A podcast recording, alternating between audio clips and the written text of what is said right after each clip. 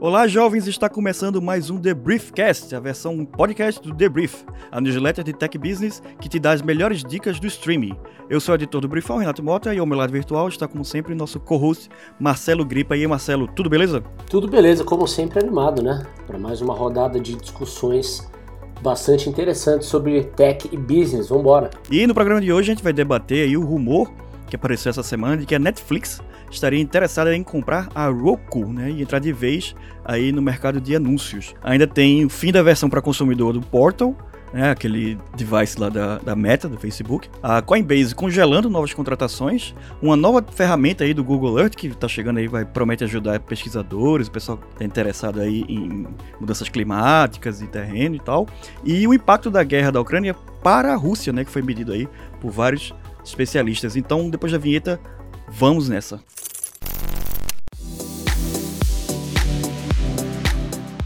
Essa semana, como eu falei, surgiu o rumor dentro da própria Roku que a empresa estaria sendo preparada para ser comprada pela Netflix, né? Para quem não conhece, é, a Roku ela é a fabricante dos tocadores de mídia digital, tipo o Chromecast né? e o Fire TV Stick, né, da Amazon, que servem como uma central de entretenimento e deixam qualquer TV smart, né? Se você tem uma TV smart que roda aplicativos, ela roda os aplicativos e consegue assistir aí Netflix, YouTube, Apple TV Plus, né, Prime Video e tudo. O primeiro modelo da, da Roku, inclusive, ele foi desenvolvido em colaboração com a própria Netflix, foi desenvolvido lá dentro e lançado em maio de 2008, né? Em 2017, é, a Roku lançou seu próprio canal de streaming, né, que é um canal gratuito que roda dentro dos dispositivos, mas ele é suportado por anúncios, né? A Roku compartilha a receita com parceiros de conteúdo que exibem os conteúdos lá, tipo MGM, Paramount, Sony Pictures, Warner Bros, Disney, né? Por aí vai. E dizem que é esse know-how de conteúdo de vídeo com, suportado por anúncios que a Netflix está interessada, né? Já que a Netflix pretende, ainda esse ano, lançar um modelo de assinatura mais barato, né? Que a Netflix está sendo bastante criticada aí pelo preço da assinatura, né? Em comparação com os concorrentes. E a Netflix está com esse plano de ainda esse ano lançar um modelo de assinatura mais barato e com propagandas, né? E dizem que esse interesse da Netflix na Roku tem a ver com isso. Eu acho que tem sim, e você vê como as coisas acontecem rápido, né? Parece que foi ontem que a Netflix acusou a primeira perda de assinantes e já a questão de um, dois meses depois já está se movimentando para pensar em modelos alternativos, né? Bom, seguindo aqui, uh, de acordo com o Business Insider, né, que foi quem deu essa notícia, o boato da compra vem de funcionários da própria Roku. A conversa acontece ao mesmo tempo em que as ações da empresa despencaram cerca de 80% no último ano, puxado principalmente por uma demanda mais fraca por streaming de vídeo e também vendas mais baixas dos decodificadores. Nesse segmento de hardware, a Roku não tem vida fácil não, viu? Porque ela só compete com peso pesado Apple, Amazon, Google e Samsung. Aí com o colapso nas ações ficou ainda mais difícil disputar com seus maiores rivais em termos de salários, né, no mercado de trabalho apertado e bastante aquecido. O resultado disso foi um aumento impressionante nas concessões de capital para os funcionários, deixando a Roku bem submersa em remuneração baseada em ações. A reportagem inicial não dá muitas evidências tá, de que a Netflix possa realmente comprar o Roku. Nenhuma fonte está afirmando aí que as duas empresas estão em negociações, muito menos perto de qualquer tipo de acordo. Mas também não é a primeira vez que rumores de compra rondam a Roku e, né, como dizem por aí, onde tem fumaça há fogo. No ano passado, segundo o The Wall Street Journal, o CEO da Comcast, o Brian Roberts, considerou comprar a empresa. Em janeiro, a saída de um alto executivo da companhia também despertou dúvidas sobre o futuro da empresa, Renato. É, o start desses rumores, né, relacionados aí à compra agora da Netflix, foi o fechamento abrupto da janela de negociação das ações para todos os funcionários, né? Como, como o Marcelo falou aí, vários os funcionários, por causa dessa competição de mercado, a Roku estava dando como bônus né, de pagamento ações da empresa para os funcionários. E aí, de repente, a empresa fechou a janela de negociação. Disse, ó, ninguém compra mais ação e ninguém vende, né? Ele foi, foi completamente proibido, está congeladas. Pode haver outras razões para esse comportamento da empresa, como, por exemplo, a divulgação de informações que afetarão o preço das ações. Né? O objetivo disso é justamente evitar né, o uso de informações privilegiadas, né, o tal do insider trading, que a gente falou na semana passada, né? Que foi o caso da OpenSea, né? O cara usando informações privilegiadas para ganhar dinheiro na negociação de NFTs. Talvez seja esse o caso agora, talvez a, a Roku esteja para divulgar aí um novo balanço e aí congelou essa janela de negociação negociação de ações, que é para os funcionários não, não tentarem obter vantagens indevidas com essas ações. Né? Oficialmente, Roku e Netflix se recusaram a comentar o caso. Mas especialistas do mercado avaliam que essa aquisição seria vantajosa para ambas as partes, né? A avaliação da Roku caiu para menos de 13 bilhões de dólares essa semana, né? Que tornaria essa aquisição um pouco mais fácil de acontecer do que um ano atrás, né? Quando o cara da Comcast estava de olho no acordo, né? Mas, assim, só com a divulgação do rumor, as ações da Roku já subiram 13% na, na última quarta-feira, né? Então, assim, a empresa tá, valorizou um pouco, mas ainda está bem mais barata do que já foi. A Netflix, né, do seu lado, ela tá sofrendo com a perda de assinantes e com a concorrência crescente, né? Todo mundo em cima da Netflix. A plataforma de publicidade da Roku já rendeu para a empresa, só no primeiro trimestre desse ano, 647 milhões de dólares em receita, né? Que é sete vezes mais do que a Roku ganhou com a venda do gadget, né, que deu origem à empresa. Né? Essa venda do gadget, inclusive, caiu 19% agora no primeiro trimestre, e essa divisão específica lá dentro da empresa está dando prejuízo. Né? Ou seja, a Roku não está indo bem, então de repente uma compra aí, uma aquisição pela Netflix pode ser vantajosa para ela, né? Pode salvar aí o, o, a empresa. E a Netflix tá cambaleando aí, tá, tá apanhando, precisa se reinventar e de repente a compra da Roku pode ser um novo sopro aí, né? De, de inovação dentro da empresa. É, até porque a real é que a Netflix está numa encruzilhada, né? Recentemente ela decidiu entrar no mercado de games, o que desencadeou uma mini onda de aquisições, incluindo a Boss Fight Entertainment um acordo feito em março. Ao mesmo tempo, a Netflix também vem sofrendo muita pressão da concorrência, né, como todos nós já sabemos, e inclusive nós já falamos sobre isso aqui no podcast, que a concorrência cresce rapidamente, fazendo com que as ações da Netflix tenham caído aí cerca de 70% nos últimos seis meses. Comprar a Roku daria então à Netflix uma vantagem competitiva e acesso ao que as pessoas assistem e quando elas param de assistir, né? não apenas a Netflix, mas também canais de streaming rivais que são transmitidos em aparelhos Roku. E olha só, eles somam mais de 61 milhões de devices, é bastante coisa. No ano passado, a Roku também adquiriu a unidade Advanced Video Advertising da Nielsen, que inclui tecnologia para inserir anúncios direcionados em conteúdo. Isso traria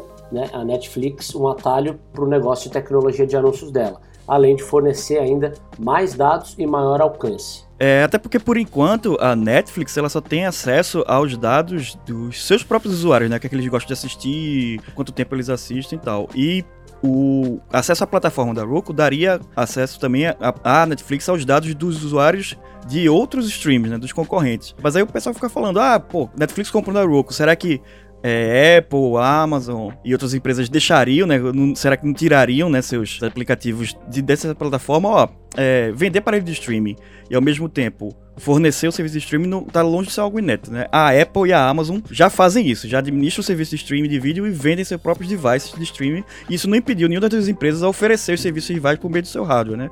Você pode aí assistir um Fire Stick TV, você pode assistir Netflix, você consegue assistir Apple TV Plus, na Apple TV, o aparelhinho você consegue assistir Netflix, você consegue assistir YouTube, você assiste tudo. Isso aí, para nenhum desses players que já estão nesse mercado, tem sido um problema. O maior problema desse negócio pode ser o time, né?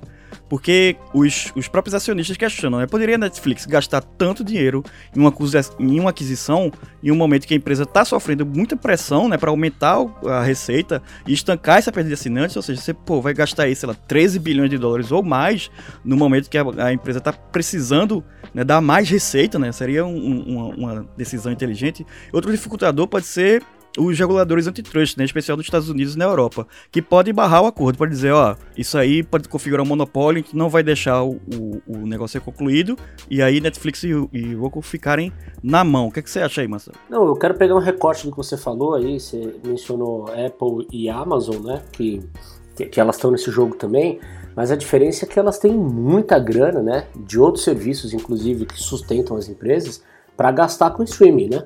Vamos colocar aí, Exatamente. entre aspas, queimar essa grana para ver o que vai dar, né? E aí, enquanto a Netflix, não, ela tá falando do core dela, né? A Netflix, ela, ela depende desse modelo de negócio. Então, realmente, precisa saber se, se, se vale a pena, né? Gastar tanta grana e apostar todas as fichas num movimento que não vai ser exatamente novo no mercado, né? Já tem gente fazendo. Não, e até como a gente destacou aí no começo, né? Isso aí foi um rumor a partir de conversa de fumódromo dos funcionários da Roku, né? Que a, a Business Insider deu aí como uma possibilidade. E como diria Flávio José, pode acontecer tudo, inclusive nada. Pode ser que isso transforme realmente em um negócio pode ser que realmente fique só no rumor, Netflix fique na dela, Roku fique na dela e permaneça tudo como está. Mas, de todo jeito, isso acendeu um debate aí na internet das pessoas, porque é uma fusão interessante, né, que pode acontecer. De repente, a Netflix não só entrar nessa, nesse mercado aí de anúncios dentro do... Assim, que é uma coisa que ele já está querendo fazer, vai ganhar um know-how e já vai ganhar uma plataforma quase pronta para fazer isso, e até entrar nesse mercado de, de devices, né, de hardware, que ela pensou em entrar lá em 2008, quando fez esse acordo com a Roku, fez esse desenvolvimento do primeiro gadget, né, não foi para frente, a, a Netflix deu, deu para trás, quando tava para lançar, a Roku lançou sozinha. De repente, a Netflix pode voltar nesse mercado e começar a lançar seus próprios gadgets aí, quem sabe, no futuro próximo. Pois é, o famoso quem viver verá.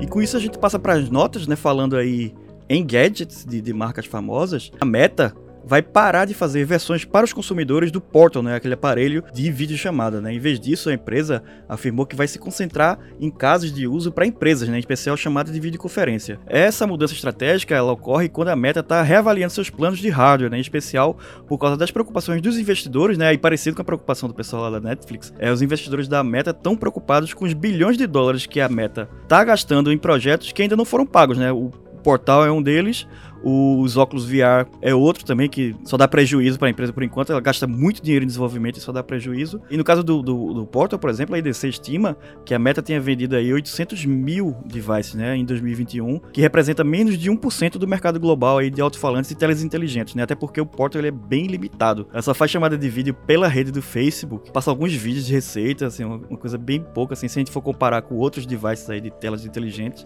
ele é bem limitado mesmo. Então vamos ver pelo menos aí se a Meta consegue melhorar o produto e oferecer um produto mais robusto aí para empresas, né? Já que esse é o objetivo dela.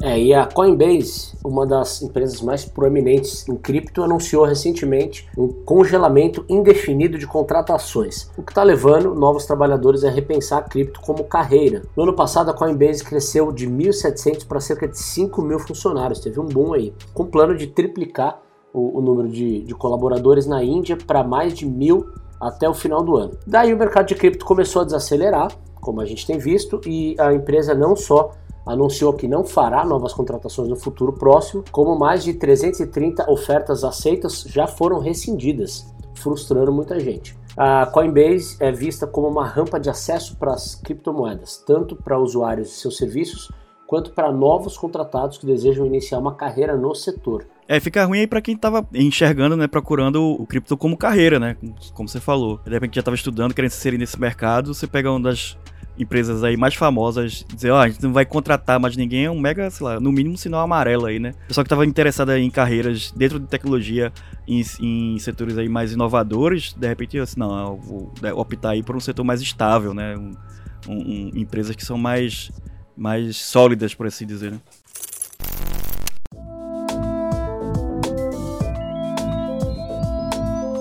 E o Google Earth né, lançou recentemente uma, plata, uma nova ferramenta né, em parceria com a ONG World Resources Institute, que utiliza dados de satélite para construir mapas detalhados quase que em tempo real, que mostram né, o impacto das mudanças climáticas e como o ser humano vem mudando o mundo. Né? A chamada Dynamic World, ela amplia o planeta em quadrados de 10 por 10 metros, né, a partir de imagens de satélites coletadas a cada 2 ou 5 dias. Né. O programa usa inteligência artificial para classificar né, cada pixel que mostra do, do, da superfície do planeta em base de nove categorias que variam de solo nu a árvores, plantações, edifícios. Né, ela, ela registra a imagem, entende o que é que está acontecendo ali, interpreta e monta né, um mapa quase que em tempo real da evolução desses ambientes, né? Isso dá para ser usado de várias, de várias maneiras. Por exemplo, em cidades, essa ferramenta ela pode ser usada para ver quais bairros, por exemplo, é, não tem espaço verde suficiente. Digamos assim, num, num, no caso como aconteceu na Califórnia no ano passado, se tiver um incêndio, você consegue ver quase que em tempo real quais são as áreas que estão sendo atingidas, né? Onde é que era a área verde, que agora se tornou pasto, ou se tornou uma área né, sem vegetação porque foi queimada. Isso aí é muito interessante para, por exemplo, você quiser ver o impacto de uma seca né, numa plantação, você consegue ver quando é que as, é, como ele, esse monitoramento é feito o ano todo, é possível observar as mudanças das estações né, ao longo do ano, um inverno que está mais, mais longo, um verão que está mais longo, né? E esses dados remontam a até 5 anos, né? Então a ferramenta, qualquer pessoa vai poder inserir intervalo de datas dos últimos 5 anos para ver como é que esse local mudou ao longo do tempo. É uma ferramenta bem legal para pesquisadores, né? Pessoal aí de, de meio ambiente, pessoal que do agro, né? Quiser estudar aí também é interessante. É bacana mesmo.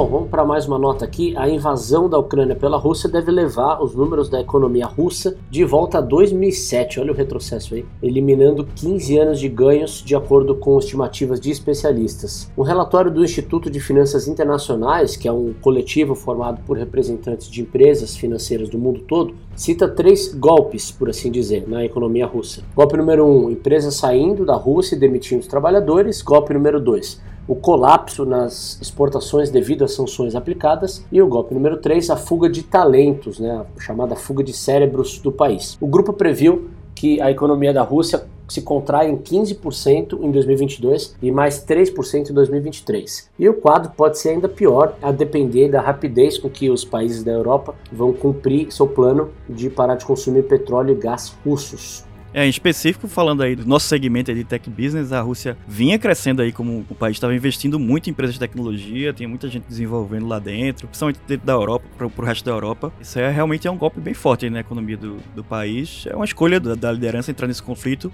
mas já vai deixar marcas profundas né, na economia do país, né? Mesmo se o conflito se encerrar agora, essa perda já está já tá dada, né? Esse retrocesso aí de 15 anos na economia já está dado.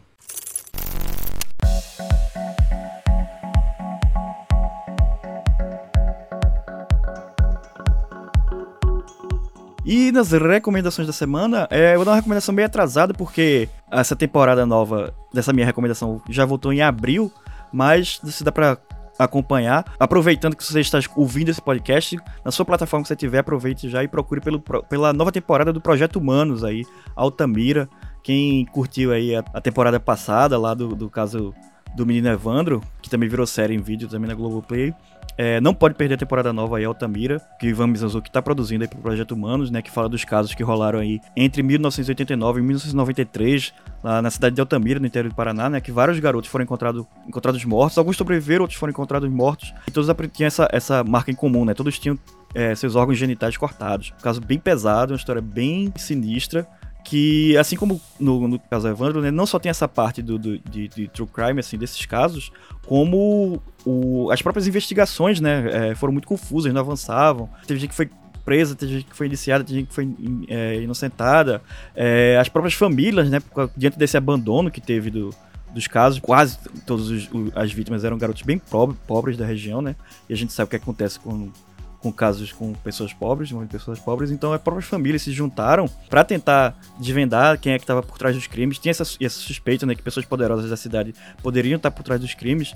E também é bem interessante no, no podcast ele dá todo esse contexto, né, da própria cidade de Altamira, como ela ela surgiu, como ela se desenvolveu, como ela cresceu de repente e de repente ficou muito pobre porque o, os negócios que, que, sustentavam esse crescimento acabavam muito rápido, né? então isso gerou uma desigualdade muito grande na cidade. Enfim, todo mundo já conhece. Quem, quem escutou o, outras temporadas do Projeto Humanos já conhece o trabalho do Mizanzuki aí, então fica essa recomendação aí da temporada nova Altamira, que está muito boa. Bacana, eu vou de uma recomendação um pouco mais leve aí. É um filme na Apple TV Plus, né? A gente tem falado muito do, do da qualidade aí das produções da Apple TV. E esse filme eu achei bem interessante. Ele se chama Palmer e conta a história do Ed Palmer, né, que é interpretado pelo Justin Timberlake. Ele passa 12 anos na prisão, né? Daí ele, ele sai de lá e volta para casa para tentar retomar a vida dele. E, e, acaba formando um vínculo improvável com o Sam, que é um, um garoto marginalizado e que vive um, uma casa bem problemática ali, com muita, com muito, muita turbulência. E aí o filme se passa, né, com todas as dificuldades de um ex-prisioneiro, né, com questões sensíveis como reinserção no mercado de trabalho, desconfiança das pessoas, vínculos familiares problemáticos. Então é um filme bom para quem gosta de, de um drama familiar e, e gosta também né, de, de, debater relações humanas é, conturbadas é, né? Depois, principalmente aí do caso de, de alguém que passa 12 anos na prisão. Então, é, retomando aqui, o filme se chama Palmer, está disponível na Apple TV Plus. Excelente. É, nossos, nossos ouvintes terão aí uma semana bem rica, mas não será fácil, hein? Não. se, se seguir nossas recomendações, mas vai ser, vai ser enriquecedora, com certeza. então não vai ser fácil de passar por ela. Fica sempre aquela nossa última recomendação, que é assinar a newsletter do Debrief, se você está ouvindo esse podcast e curte e não ouve e não lê, né? Não, é, não assina a newsletter do Debrief, você está fazendo errado. Vai lá em www.debrief.com Assine, a gente também está no Instagram e no Twitter, no arroba debriefoficial. E feedbacks e comentários você pode mandar sempre para o newsletter arroba debrief.com.br. Marcelo, muito obrigado pela companhia e aí mais uma semana. Valeu, eu que agradeço. Até semana que vem. Falou, até mais.